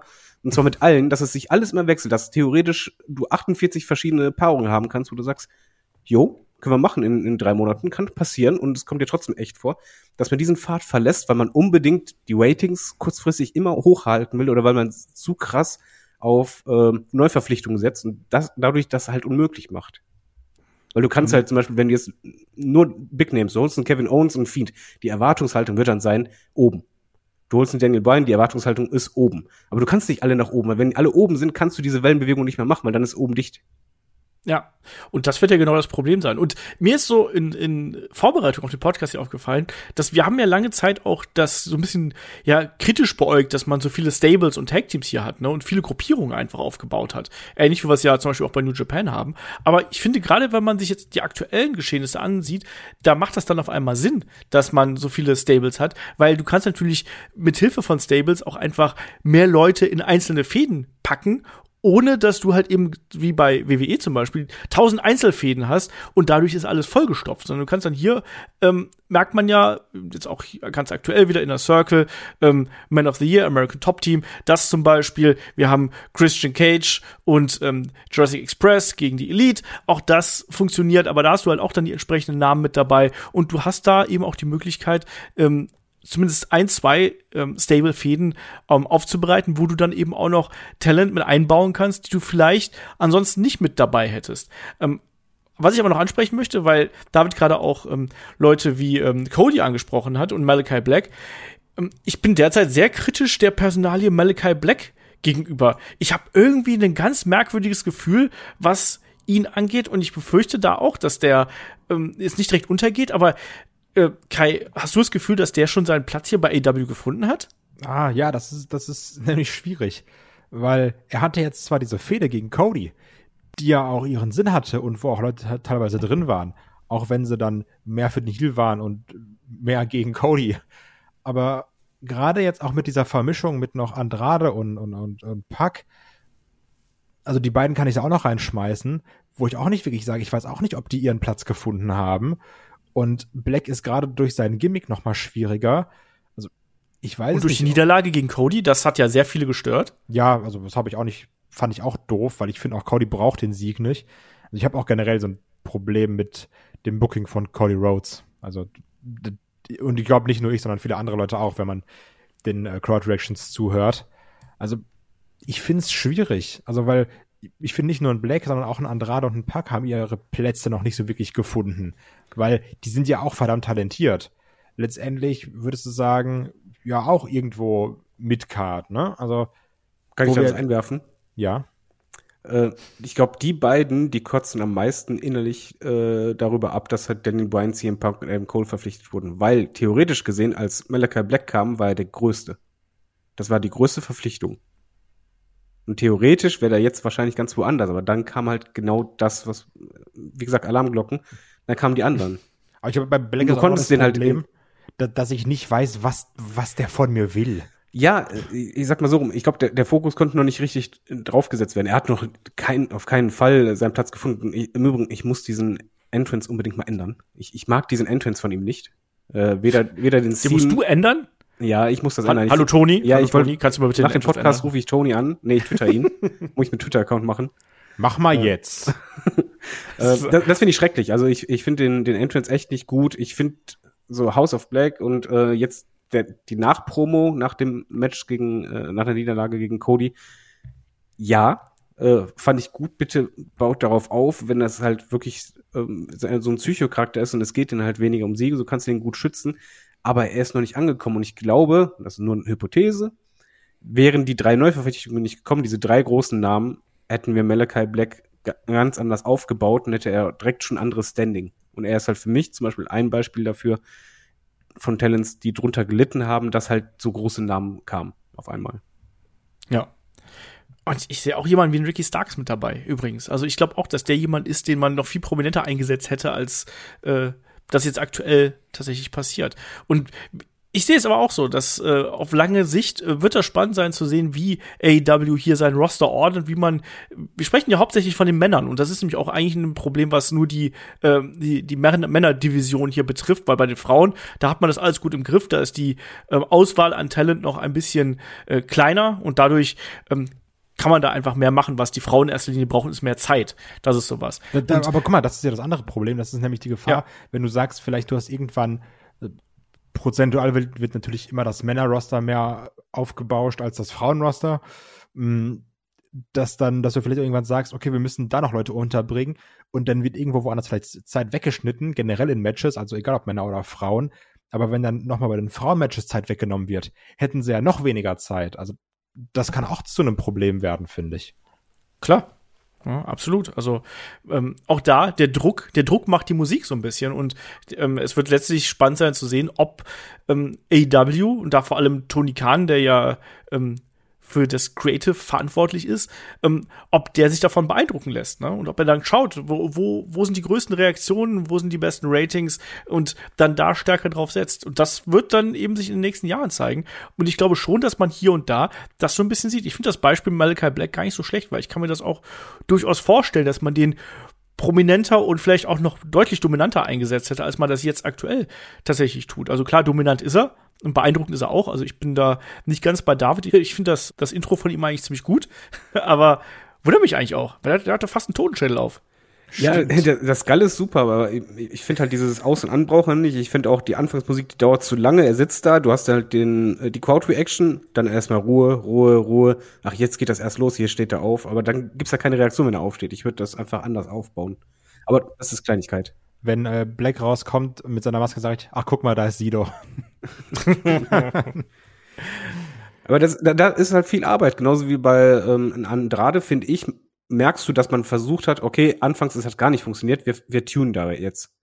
Und das wird sich einfach langfristig bzw. mittelfristig zeigen müssen, was man da alles macht aber David, du hast es auch angesprochen, du befürchtest so ein bisschen die, die, die weitere Verpflichtung, die da noch kommen könnten. Ja. Und ähm, wir haben jetzt mitbekommen, Ring of Honor, große Umstrukturierung, ähm, ganz viele Freelancer sind auf einmal auf dem Markt. Und da haben wir ja Leute wie, äh, keine Ahnung, Bandido, Brody King, der übrigens äh, Tag-Team-Partner von Malachi Black äh, unter anderem bei PWG ist, Briscoe, Dalton Castle, äh, Rouge, äh, auch äh, talentierte Frauen dabei. Also verrückter Look, Max the Impaler, ähm, absolut crazy Character und äh, Trish Adora, jemand, die äh, in meinen Augen absolut zu größerem fähig ist. Ähm, glaubst du, man wird da noch irgendwas äh, was übernehmen? Also wird man da noch mal auf Einkaufstour gehen und Talent holen? Ja, also, le leider ja, äh, auch wenn ich finde, man braucht es nicht unbedingt, außer bei den Frauen. Da finde ich, habe ich das Gefühl, man hat das, das Jahr genutzt, die Division immer weiter aufzubauen. Das ist jetzt eine vernünftige Division. Da würden große Namen nochmal helfen. Aber weder bei, bei den Einzel-Wrestlern als auch bei den Tech-Teams sehe ich Bedarf. Also ich, ja, es sind gute Wrestler dabei. Ich meine, ich mag auch die Briscoes total. Aber dann hast du wieder das Problem, du kannst dich ja nicht auf alle konzentrieren. Du kannst nicht alle aufbauen. Du hast dann halt wieder diesen Aspekt Malachi Black, weil wenn ein neuer dazu kommt, du hast den Fokus darauf, leidet ja irgendein Talent darunter, wo du dann den Fokus wegnehmen musst. Du kannst nicht einfach äh, deine Zeit immer länger machen. Ich glaube auch, dass das Gefährliche dabei ist, dass ja auch gerade super viele von diesem harten AW-Kern, auch der harte damals Young Bucks, Kenny Omega, Adam Cole-Kern waren, also gerade auch aus dieser Ring of Honor-Zeit. Und natürlich weiß dann auch ein Tony Khan oder wissen auch die Verantwortlichen, die Briscoes werden halt ziehen, weil die Briscoes sind Ring of Honor. So, ein Jay Lethal wird ziehen in seiner, also, ne, ziehen wie halt ein Jay Lethal sieht natürlich, ne, aber, weil der ist Ring of Honor. Das sind so Leute. Auch ein Dalton Castle war schon damals dabei. Also, ich kann mir schon vorstellen, dass die da Leute holen. Also gerade auch, weil ja dieser harte Kern, dass er wirklich eine treue Fanbase ist, diese ganzen Leute kennt aus den ganzen Ring of Honor Shows, diese damals Aber genau das ist doch das Problem. Äh, du sagst es ja richtig, dieser Wrestler ist Ring of Honor, dieser Wrestler ist Ring of Honor genauso hast du auch immer doch das Gefühl, die Wrestler, die können ja nichts dafür, aber im Hinterkopf hast du immer noch, ach, den kenne ich aus der WWE. Das ist der WWE Miro, das ist der WWE Daniel Bryan, das ist der WWE äh, XY. Und dann kommt der, ja, das ist der Ring of Honor XY, das ist der Ring of Honor XY.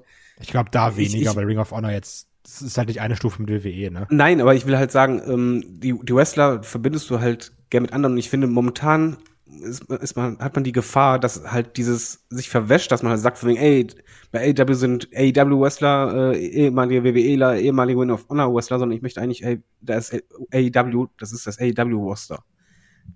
Das ist schwer zu erklären, was ich meine, aber Ja, das aber, ist halt einfach also- gefühltmäßig, finde ich, sollte man halt das, was man jetzt hat, äh, schweißen, dass es halt sich nicht, dass man das eigentlich irgendwann ausblendet. Dass man einfach sagt, okay, das ist nicht der WWEler, sondern das ist halt wirklich der AEWler. Ja, also ich bin da komplett bei dir. Ich weiß auch, was du meinst. Ich glaube, das ist aber auch so ein Problem, das ist ist so ein bisschen der Zeit geschuldet. Also über wen reden wir hier als Urgesteine? Über Leute, die als drei, die, die drei Jahre dabei sind. Ne? Also das, das, Ja. jemand ist ein Urgestein, weil er drei Jahre da ist. Das, das ist auch, liegt auch ein bisschen daran, dass AW eben so jung ist. Ne? Also Ja, ich glaub, lass, natürlich. lass mal die ganzen Wrestler vielleicht wirklich immer so fünf, sechs Jahre da sein. Ne? Dann ist das auch alles ein bisschen mehr eine Suppe. Lass mal einen Wrestler da mal, der auch aus der WWE gekommen ist, lass den mal fünf Jahre da kämpfen. Dann ist es auch was anderes. Und ich glaube eben gerade durch durch den äh, Fakt, dass AW super jung ist, hast du natürlich noch mehr dieses, ach guck mal, der war vor zwei Jahren noch da. Guck mal, der hat letzte Woche noch da gekämpft. Ja, natürlich, aber da- das muss man halt ein bisschen beachten, wenn du halt gerade bei Wing of Honor Western denkst, ja, die könnten einen Bass erzielen. Weiß ich nicht, weil ich glaube, die Zuschauer hast du schon. Nein, nee, also natürlich, ich meine eher so ein, so ein, ähm, jetzt kein Bass, also jetzt, es werden jetzt nicht 500.000 Leute einschalten, weil jetzt die Briscoes kommen, also mehr einschalten, sondern ich meine eher so mit einem Bass, dass dann die Leute, die Fans von AW sind, sich nochmal mehr freuen und sagen, ach guck mal, da sind sie ja. Und man muss ja auch sagen, ich finde so ein Tag-Team wie die Briscoes, die passen da auch schon rein. So Ja, gerade natürlich. von der Art, wie die kämpfen, ne? Ist auch, ich, ich kenne halt tausend Wrestler, die reinpassen würden, wo ich sage, yo, ey, da gibt's auch super Matches und äh, super tolle Fäden. Nur halt die Frage ist halt, irgendwann ist es halt voll. Ja. Das hat man, finde ich, ja auch schon gesehen jetzt mit den Möglichkeiten, die man durch diese Forbidden Door äh, Geschichte gehabt hat, ne, mit den Kooperationen. Klar ist es geil, mal, äh, ja, einen Samurai del Sol da zu haben von AAA und klar ist das geil, auch mal hier auf die Good Brothers zurückzureifen. Aber wirklich weitergebracht hat's das Produkt jetzt auch nicht, wenn man ehrlich ist. Ne? Und ich glaube, wenn man solche Sachen macht und dann auch noch mehr Talent reinholt, dann, dann muss man da auch ein bisschen mehr Substanz hinterbringen. Generell bin ich diese, die Kooperation speziell mit Impact halte ich für ähm, ziemlich in die Hose gegangen. Die ist ja auch jetzt inzwischen, ja, in, erstmal beendet. Tony Khan hat zwar in Interviews gesagt, dass da die Forbidden Door immer noch offen wäre, aber man erstmal nicht mehr ähm, miteinander planen würde quasi. Also bringt dir ja auch letztendlich insofern weniger, weil du ja sagen musst, unser Roster ist so groß, wieso sollen wir jetzt noch Leute von irgendwo anders präsentieren? Und ein Problem, was mir ein bisschen aufgefallen ist, ich finde, du hast ganz oft die Matches, wo du sagst, oder dann im Discord zum Beispiel wird die Matchcard geteilt von Dynamite. Du denkst dir, geil, geil, geil, geil, geil. Aber viele dieser geilen Matches haben dann keine Story. Und das ist so ein bisschen das Problem dabei. So, ja, wir lieben alle coole Matches, aber das, wo wir alle immer ausrasten, ist, wenn wir ein geiles Match plus der entsprechenden Story haben. Und ich glaube, darauf sollte man sich dann so ein bisschen mehr berufen, weil das kann AW ja auch. Um, Da- okay. David, du hast gerade gegrunzt. ja, ich finde eigentlich genau. ähm, ich, ich zitiere mal äh, meine Frau einfach nur und lass das mal so stehen. Ähm, sie, sie meinte, äh, was sie gut findet, ist, dass gefühlt bei den Weeklies äh, die Matches nicht einfach angesetzt werden, sondern eigentlich die meisten einen Sinn und Zweck und Grund haben. Ja, aber also jetzt diese ganzen CM Punk Matches, ne? Wenn jetzt der Grund ist, ja, jemand haut jemand auf die Schnauze, Punk kommt raus, Call of Personality läuft, ja, dann hat das einen Grund, aber das Ja, ich sag ja die meisten, aber wenn du jetzt halt die, die Matchcard von den letzten Dynamite zum Beispiel durchgehst, dann hast du halt Punk als einziges.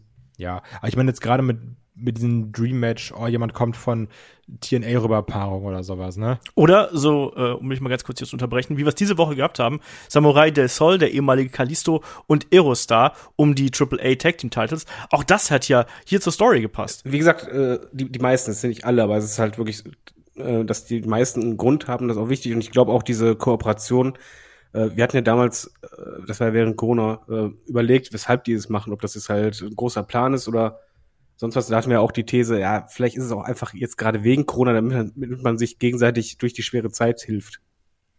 Und ich glaube, Ja, das, ich glaube, das ist einfach äh, der Hauptgrund gewesen. Man hat das einfach nicht gut ausgeführt, aber im Grunde genommen, äh, Tony Khan hat die dickste Tasche, äh, alle sind halbwegs gesichert, äh, man zieht ein bisschen PR raus und äh, jo, Corona ist vorbei, wir brauchen es nicht mehr, Ende.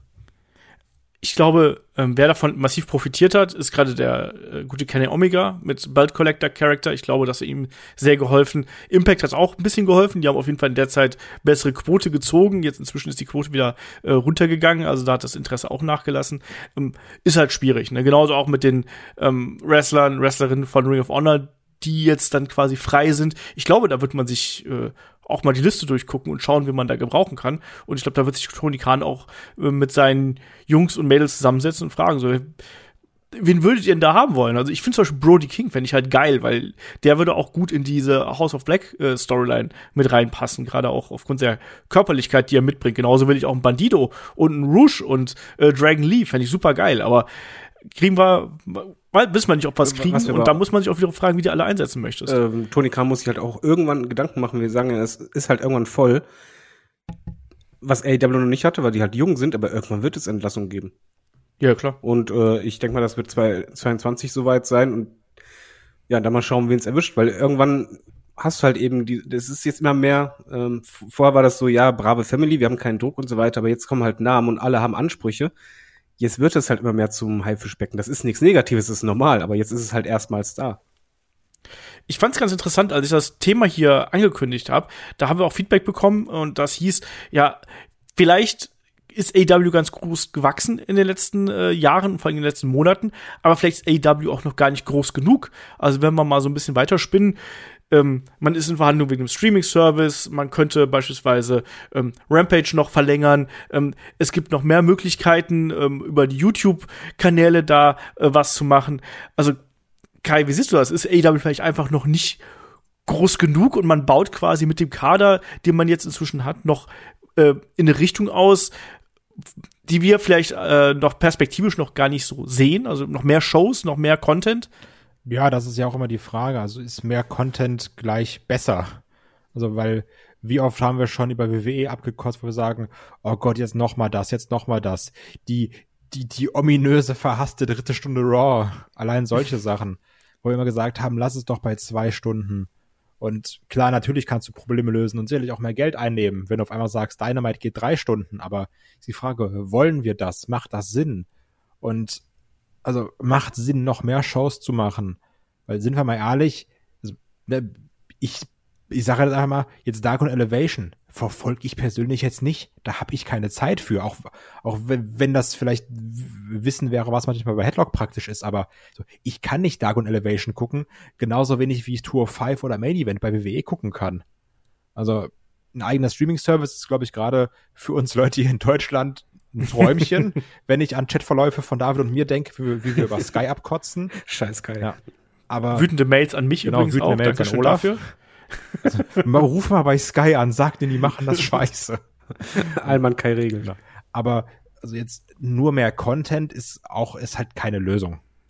Ja, vor allen Dingen, man hat ja auch eigentlich vom Roster äh, ist es groß genug, um halt das abzuliefern, was man halt möchte. Man hat halt zwei Wochen Sendungen Dafür reicht es dicke. Man hat halt noch Dark und Elevation. Dafür reicht es auch dicke und auch wie man es halt hat. Man hat Dark, was komplett aus dem Fokus raus ist, wo du aber halt äh, Leute immer wieder testen kannst, fallen ein bisschen pushen und etablieren, ehe du die halt hochholst. Das System funktioniert ja eigentlich. Müsste man sich jetzt auf, wie man sagen, du kannst ja nicht ewig schnell immer schneller wachsen. Irgendwann ist mal auch gut. Und äh, AW ist sehr schnell in kurzer Zeit zuletzt gewachsen. Und jetzt finde ich, ist es eher wichtiger, ähm, das Grundlegende zu machen, anstatt jetzt die Quantität immer weiter hochzuhauen. Und also, das Grundlegende wäre für mich beispielsweise Streaming-Dienst angehen. Das Interesse ist auf jeden Fall da, auch wenn man gar nicht so tausend Dokumentationen oder sonst was hat, aber theoretisch hast du wahrscheinlich sogar jetzt genug Sachen dafür mit den ganzen äh, Being the Lead und sonst was kannst du alles reinpacken. Und das Interesse ist groß genug da, dass halt äh, Leute dafür zahlen würden. Genauso wird es früher oder später auch mal sowas ähm, ja wie ein Trainingscenter geben. Also ich glaube, was übrigens eine Sache wäre, also gerade auch mit so einem Network, ne, macht zu jedem Paper, wir machen Backstage-Special, ganz ehrlich, klau doch einfach bei der WWE. Also ich finde, das sind gute Ideen. Mach hier das Debüt von Punk, mach das Debüt von Cole. Die werden doch zu allem Videomaterial haben, also jetzt ich bitte euch, ne? Da wird doch heutzutage läuft immer und überall eine Kamera mit. Eine andere Sache, ich glaube, klar, Umsetzung schwierig, was aber vielleicht gerade bei der Fülle an Talent meiner Meinung nach AW gut tun würde irgendwann, Jetzt ist es natürlich noch schwieriger, weil du musst versuchen, die eine Show erstmal zu pushen. Rampage läuft ja auch natürlich noch mal schlechter, liegt aber auch am Sendeplatz und hin und her. Ich glaube aber bei so einer Fülle an Talent ist es vielleicht gar nicht so doof, irgendwann mal einen Roster-Split zu machen. Und zu sagen, die treten da auf, die treten da auf. Vielleicht auch mal dann auf kurz oder lang zwei World Championship Belts zu haben. Ist vielleicht auch nicht so doof. Mm. Weil ich halte das für, ich halte das weiterhin für eine gute Idee, dass du zwei Champions hast, weil irgendwann gehen Leute unter. Und dann kann David mir noch 18 Mal sagen, oh, ich freue mich immer, wenn das wellenförmig geht oder sowas. Ich glaube, das geht ganz vielen Leuten nicht so. Ich bin komplett Gegenteil der Meinung, überraschenderweise. Also ich finde, dann brauchst du dich deiner größten Stärke. Du hast halt dann eben durch einen Roster-Split das Problem, was WWE halt auch hat. Du hast nur so und so viele Leute, die halt immer wieder im Kreise gegeneinander äh, Reise nach Jerusalem spielen. Nee, muss ich nicht haben. Ich finde auch nicht, dass das gerade ein Hauptaugenmerk ist oder dass jemand jetzt darunter leidet. Du hast genug Belts. Auch jetzt bei, bei den Frauen hast du zwei Belts. Äh, passend dazu, dass du halt das Roster jetzt weiter aufbaust. Das, das, passt. Man muss auch noch dazu sagen, AW wächst ja auch nicht nur in Sachen Shows, sondern die, äh, die haben einen Gaming-Bereich, äh, wo die ersten Spiele raus sind. Das erste große Spiel wird jetzt demnächst kommen. Bin äh, gespannt. Du hast zusätzlich dann noch, ja, das wird wahrscheinlich noch nicht mal so super, aber das ist halt auch ein Bereich, wo halt nicht nur Finanzen reingesteckt werden, sondern wird halt auch Infrastruktur und Co., das wird ja alles aufgebaut. Und äh, zusätzlich hast du auch noch, ich weiß, Banalität, weil es nicht direkt AEW ist, aber Cody Rhodes hat eine eigene Reality-Show äh, gehabt. Ähm, man, man wächst ja quasi in die Breite. Man macht es ja schon. Und ich finde einfach, irgendwann ist halt, gut, dass du halt diese Breite jetzt erstmal, okay, wir haben jetzt diesen super Push gehabt, wir sind super schnell gewachsen, jetzt das erstmal richtig machen und dann weiter. Und ich möchte halt eben nicht diesen Fehler haben, von wegen, ey, wir holen jetzt immer mehr, immer mehr Leute, dann Roster Split, eigentlich werden wir wie WWE. Ist halt die Frage. Also Roster Split, glaube ich, wenn man jetzt tatsächlich noch mehr Talent schluckt, äh, halte ich, würde ich dann für eine gute Idee halten. Äh, jetzt von heute auf morgen natürlich nicht, aber perspektivisch gesehen wäre das sicherlich auch noch eine Möglichkeit, die man hier angehen könnte. Gerade auch, wenn wir hinterher ähm, Rampage und Dynamite auf zwei verschiedenen Sendern haben. Sprich, damit du die entsprechenden Shows irgendwie präsentieren kannst. Also halte ich für nicht ganz so abwegig tatsächlich. Aber kommen wir noch mal ganz kurz zum Eingangsthema zurück. Also ähm, geht bei AW Talent unter, David? Geht's unter? Wird's untergehen? Was ist deine Prognose? Äh, es geht noch nicht für mich richtig unter, weil ich einfach, äh, das ist das, was du gerne ähm, angemerkt hattest, glaube ich, letztens im Fragen-Podcast, äh, dass da Leute sagen, sie haben Vertrauen in AEW. Ja, richtig, ähm, da habe ich dich zitiert. Ja, und das, das habe ich einfach äh, noch, dass ich immer das Gefühl habe, durch diese Wellenbewegungen, ja, man hat noch keinen vergessen. Äh, ich beschreibe es mal einfach so. Man hat noch keinen fallen gelassen, sondern einfach, man, man testet aus und so weiter der Ist-Zustand ist vollkommen okay. Ich bin zufrieden. Ich möchte nur nicht, dass man den Fehler macht, dass man äh, seine eigenen Stärken vergisst. Und äh, ich sehe einfach die Gefahr, dass wenn man immer mehr Leute dazu holt und dieses Roster aufbläht, dann klar, da muss es einen Split geben, wenn immer mehr dazu kommen, dass man so ein bisschen seine eigene Identität und eigene Stärken vergisst. Und das darf nicht passieren und das ist für mich die größte Sorge und momentan ist es nicht so, aber es könnte passieren und ich möchte es nur nicht. Kai, abschließendes Statement. Also die großen Talents, finde ich, gehen noch nicht unter. Wenn wir jetzt zum Beispiel die, diese vier Säulen wieder nennen, mit Darby Allen, mit MJF, mit Jungle Boy und mit Sammy Guevara, auch wenn da immer mal so ein bisschen mal mehr, mal weniger Interesse drauf ist und auch mal gut und gerne was schön lauwarm gehalten wird. Aber ich glaube trotzdem, diese Talents, wie du eingangs genannt hast, gerade so ein Ding wie Private Party, die auch mal größere Matches hatten, müssen jetzt erstmal hinten anstehen und kämpfen dann bei Dark, kämpfen bei Dark Elevation. Also, ja, es geht schon Talent unter, auf jeden Fall. Aber jeder kriegt noch irgendwie seinen Spot, manche so ein bisschen schlechter. Trotz, ich bin trotzdem der Meinung, dass sich gewisses Talent auch schon Sorgen macht oder Sorgen machen sollte. Wie zum Beispiel einen Andrade, einen Malachi Black oder einen Pack, um die zum Beispiel zu nennen weil es ist, wie David gesagt hat, ich glaube, irgendwann dachte man, oh krass, jetzt kommen die. Bis jetzt klappt das Jonglier meiner Meinung nach, noch, meiner Meinung nach noch relativ gut. Ich habe aber die Befürchtung, dass es irgendwann weniger gut klappt. Ich glaube, man muss aber auch ähm, dann ein bisschen Definitionsfrage stellen, was heißt halt äh, Talents gehen unter. Ich sehe das ein bisschen wie der Fußballvergleich. Man hat halt so und so viele Plätze in der Startelf und du kannst halt dann nur so und so viele Leute auf der Bank haben und der Kader ist halt so groß, dass Leute auf der Tribüne, das ist für mich dark, sein müssen. Es können nicht alle zeitgleich im Kader sein. Ja, aber das Problem ist halt, wenn Leute, die vorher Stammspieler waren, irgendwann auf der Tribüne sitzen. Ge genau, das, das hat man ja momentan zumindest noch nicht, aber es ist halt das, was ich sagte. Du hast halt jetzt ähm, dieses Wohlfühlklima, alle haben, müssen sich keine Sorgen machen, müssen nicht richtig fighten, weil es ist genug Platz für alle da. Jetzt ist es halt mehr dieses Haifischbecken, dieses Konkurrenzkampf. Jetzt muss man sich durchsetzen oder man schafft halt diesen Sprung nicht. Äh, man darf halt nur nicht übersehen werden. Das ist das Wichtige. Das ist natürlich auch noch ein Punkt, der bei zusätzlichen und weiteren Neuverpflichtungen auch dann schwierig wird. Du wirst auch irgendwann äh, Unruhe in den Lockerroom reinbringen.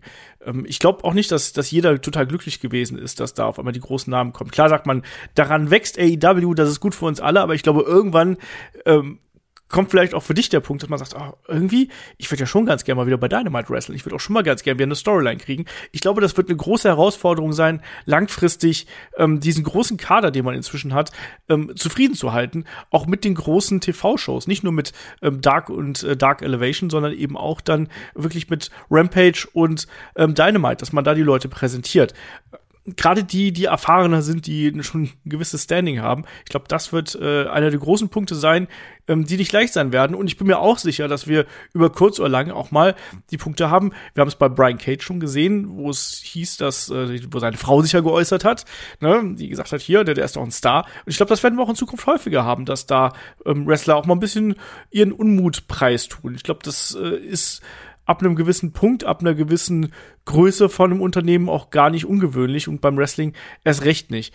Entsprechend, ähm, ja, das wird äh, sich in Zeiten, ähm, in den kommenden Jahren wird sich das auf jeden Fall noch so in diese Richtung weiterentwickeln, dass da noch der Konkurrenzkampf entsprechend ähm, härter werden wird. Die Wohlfühlzeit ist vorbei. Jetzt ist Ernst des Lebens. Ja, beziehungsweise jetzt, jetzt ist man, ich finde, ich finde, man ist jetzt angekommen und das hast du ja auch gesagt, dass man eigentlich an dem Punkt angekommen ist, dass man jetzt mit dem, was man hat, erstmal arbeiten kann. Das wird man nicht. Man wird garantiert neues Talent auch zuholen, weil Neuverpflichtungen gehören zur PR von AEW. So blöd das klingt. Das ist für mich ein Teil der PR- und Marketingmaßnahmen, dass du halt hinschreiben kannst. Bla bla blub ist All Elite, ne? Olaf Bleich ist All Elite, geil, nehme ich. Kai auch. Ne? Allmann Kai. Ist All Elite. genau. Nein, aber ihr wisst, was ich meine. Ich glaube, das gehört da schon ganz stark mit dazu, ähm, ähm, das immer wieder äh, anzupreisen. Und entsprechend wird man da auch in, in Zukunft da weiter versuchen, noch Leute zu verpflichten. Ich bin halt gespannt. Verträge laufen auch irgendwann aus. Verträge können auch gekündigt werden. Mal abwarten, was da das äh, Modell von AEW ist, wenn es dann soweit ist. Ähm, das wird man auch sehen. Zum Beispiel auch ähm, ähm, die Acclaimed hatten auch mal prominentere Rollen. Auch so, so ein Beispiel. Ja, auch nicht nur das, äh, auch, man muss halt sagen, es ist ja nicht nur AEW alleine da, es gibt noch WWE. Und äh, jetzt hast du halt den Fakt, dass du dir auch einen Namen gemacht hast bei AEW ich glaube jetzt nicht, dass wenn MJF äh, der Vertrag ausläuft oder so, dass WWE nicht sagt, hör mal, komm nur zu uns. Du, ja, du hast halt jetzt einfach den Punkt, dass du wirklich interessant auch wirst für den großen Marktführer. Ja, du kannst dir dann im Endeffekt aussuchen, wo du gerne hingehen möchtest oder ob du mal woanders catchen möchtest. Ich meine, da ist ja AWE ein bisschen freigiebiger als WWE, aber klar, die Möglichkeiten sind dann auf jeden Fall äh, deutlich mehr da, als das äh, noch vor äh, etlichen Jahren der Fall gewesen ist. Ähm, sind wir durch mit dem Thema jetzt? Haben wir's. Ja. ja, David möchte noch was sagen. Ich hab euch lieb. Damit habe ich nicht gerechnet. ähm, Kai, möchtest du noch was sagen? Gucken jetzt, wer bei Headlock untergeht. Genau. So sieht's nämlich aus. Alle ähm, unsere Internetverbindungen. Gruß an Vodafone. Genau. so sieht's aus. Genau. Ähm, nächste Woche geht's dann hier weiter mit äh, Previews und mit der Preview und der Review zu ähm, AEWs Full Gear. Schaut auch gerne bei uns auf Patreon und bei Steady vorbei. Da gibt's das Magazin kommende Woche, Match of the Week, Classic Review, alles mit dabei. Ähm, also, das ist wieder eine prall gefüllte Woche. Ich hoffe, ihr habt da Spaß dran. Ich hoffe, ihr hattet Spaß an dem Podcast. Besucht uns auf Discord, äh, schreibt gerne einen Kommentar bei ähm, YouTube, lasst einen Daumen da, das hilft uns wirklich sehr. Und in dem Sinne sage ich Dankeschön fürs Zuhören, Dankeschön fürs dabei sein und bis zum nächsten Mal hier bei Headlock, dem Pro Wrestling Podcast. Macht's gut. Tschüss. Tschüss.